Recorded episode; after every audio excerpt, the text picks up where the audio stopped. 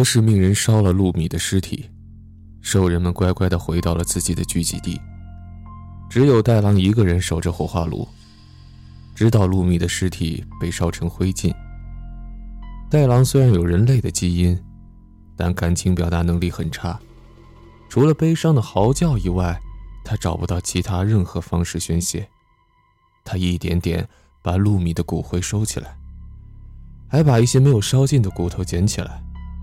他看着骨头，突然发现了一个金属物，那东西是植在陆米肋骨上的感应器，连着博士手里的机器，就是这玩意儿，造成了他们的痛苦。也束缚了他们的本性。戴狼看着小小的感应器，越来越愤怒。他摸着自己的肋骨，那里也有一模一样的感应器。想要获得自由，就必须经历痛苦。他看着周围，确定没人之后，将尖利的爪子狠狠插进了自己的肋骨。这一天是为兽人注射血清的日子。博士每隔一段时间。就会为兽人注射他发明的血清，可以防止兽人退化。血清还有一种功能，就是让兽人变得听话，让他们认为目前的生活是最美好的，要珍惜，要顺从。除了戴狼，所有兽人都接受了注射。当蒙干玛丽拿着注射器走向戴狼的时候，戴狼露出了凶狠的目光。一把夺过注射器，另一只爪子拿着感应器。蒙干玛丽大叫一声，赶忙跑到拉血清的车上拿枪。他知道这有多危险。戴狼不再受控制了，他将变成一头凶恶残忍的野兽。等他拿到枪的时候，戴狼已经跑远了。阿沙素鲁在一旁兴奋地说：“主人，大搜捕！”“是的，大搜捕！”蒙干玛丽狂吼道。兽人们疯狂地追捕戴狼，把子弹、麻醉弹都射向昔日兄弟逃跑的方向。戴狼没有后悔，他知道自由之路荆棘满布。与此同时，杜格拉斯在想方设法跟外界取得联系，希望能逃出升天。可岛上唯一可以跟外界联系的电台被蒙干玛丽毁掉了。你想让我们都抓走吗？你希望艾希被送进马戏团吗？你不知道。艾希和我们一样，她也需要血清，不然她也会退化。蒙干立马恶狠狠地说道。这晚，艾希告诉博士：“父亲，我最近开始退化了。”这晚，一些兽人找到戴狼，他们不是来实施抓捕的，是来宣布他们愿意跟戴狼站在一边。这晚，戴狼带着这些兽人们冲进了博士的房子。在客厅里挑衅地玩弄钢琴，博士听到响动走了出来。兽人们毕竟做了十几年的市民，见到博士依然有些紧张，他们退到了一边，躲在角落里。博士坐在钢琴旁，温柔地说：“孩子们，你们有弹钢琴的天赋，我来教你们一些基本的音乐常识。”兽人们像从前一样围聚在博士身旁。戴狼匍匐在博士脚边，博士温柔地抚摸着他。戴狼此刻不是人，也不是野兽，他有野兽的凶悍，也有人的情感。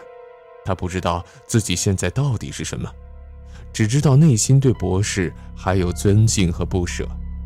他抬起头，眼泪婆娑地说：“父亲，我们到底是什么？”博士说不出来。戴狼接着问。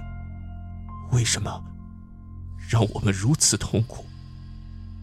博士站起身，慢慢退到客厅。侏儒马基突然出现在他身后，递给他控制感应器的机器。戴朗一步步逼向博士，追问：“父亲，如果痛苦消失了，法律也就不起作用了，对吗？”“法律就是法律，必须起作用。”博士瞬间按下了按钮。但面前的兽人们没有任何反应。戴狼狂笑着说：“ 没用的，父亲。我们的法律是用四肢走路，我们的法律是喝水发出声音，我们的法律是吃肉，我们的法律是追从本性。”说着，戴狼和其他兽人扑向博士，将博士撕了个粉碎。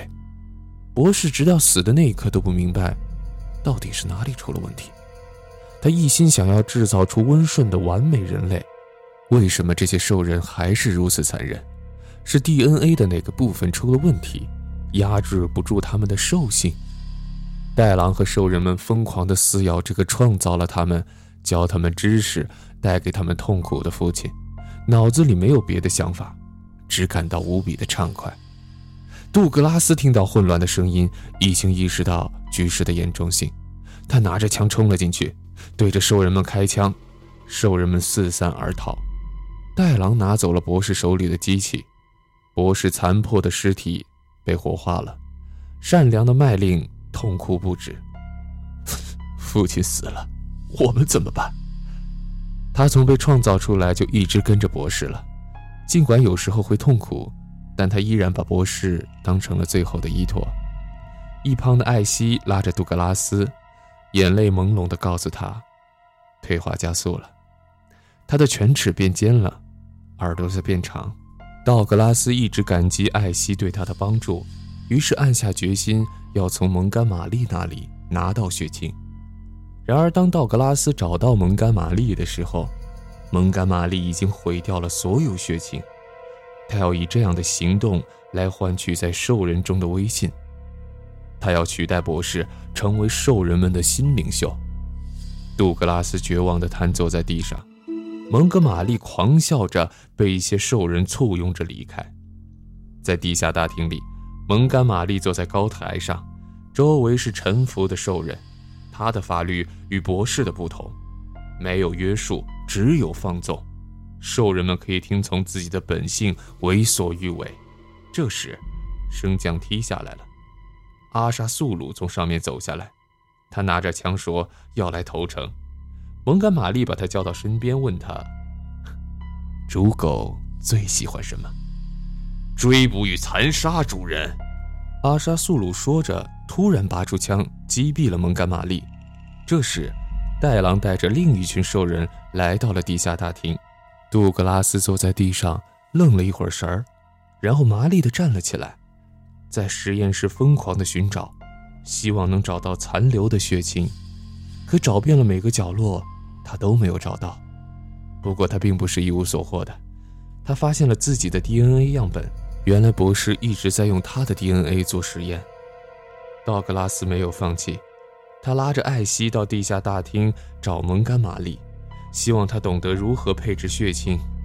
可一到大厅就发现了蒙干玛丽的尸体。兽人们把杜格拉斯和艾希抓了起来，送到戴狼面前。艾希露出锋利的猫爪，跟兽人们搏斗。他希望可以保护杜格拉斯。阿沙素鲁疯了一样的抓住了艾希，恶狠狠地说：“你是父亲的心肝宝贝儿，他从来没有打过你。”说完就杀了艾希。戴狼站在高台上不动声色，突然间。他抽出枪，冲着阿沙素鲁一阵乱扫，路米的仇报了。接着，他对杜格拉斯说：“人类，你告诉他们，我是他们的神，我说的就是法律。”说着，他拿出博士的控制器，按下了按钮。没有取出感应器的兽人们倒在地上，痛苦的哀鸣。道格拉斯看了看戴狼和其他几个取出感应器的兽人，冷静地说。当然，你是神。他又转向那几个兽人：“你们和他一起杀了父亲，可神只有一个。你们哪一个才是神呢？是他，还是他？”戴狼虽然有人的智慧，但却没有人的谋略。他上当了。他和那几个兽人开始自相残杀。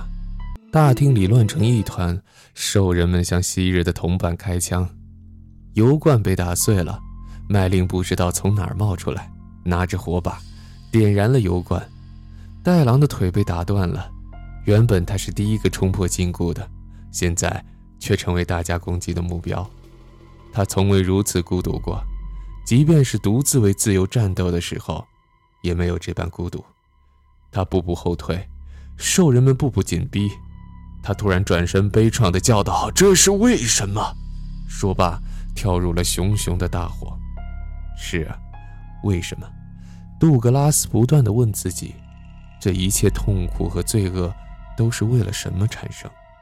博士为了自己的研究而制造出一群非人非兽的东西，让他们从诞生之日起就承受痛苦。或许博士在制造他们的时候就已经加入了人类的自私和欲望吧。天亮后，道格拉斯在塞恩法兰、马基和阿萨斯曼的护送下上了一艘木筏。他临走时跟他们说：“我一定会找到帮助你们的方法的。外界有很多优秀的科学家。”一定能帮到你们。我们不需要科学家，我们只需要听从自己的本性。我们喜欢用四肢走路，那样不累。塞恩法兰最后说道。